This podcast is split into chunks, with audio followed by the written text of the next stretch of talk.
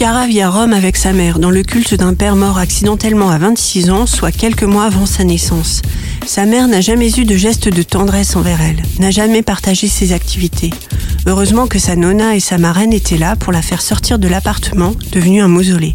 Lors d'une dispute entre sa mère et sa marraine, toutes les certitudes de Chiara s'effondrent. Qui est son père? Le jeune Italien qui orne tous les murs de son appartement ou un marin breton de passage? Elle décide de tout quitter, famille, compagnon, travail, pour se rendre sur l'île de Groix où elle trouvera peut-être la vérité sur son histoire. Elle découvre la vie quotidienne des Grecs, non des habitants de Groix, par l'intermédiaire d'une famille d'adoption. La poste, le café, la librairie sont autant de lieux de sociabilité, surtout hors saison. Les boîtes à lettres et le vélo de facteur apportent des informations supplémentaires sur les Grecs. Chaque famille traîne ses grands malheurs, souvent liés à l'océan.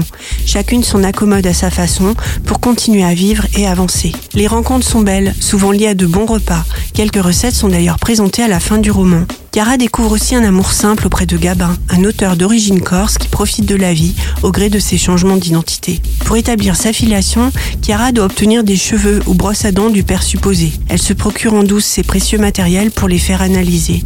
Elle découvre à cette occasion des aspects insoupçonnés de la vie de plusieurs habitants de l'île. Poste restante à Maria de Lorraine Fouchet est un roman feel good à découvrir dans votre bibliothèque ou chez votre libraire préféré.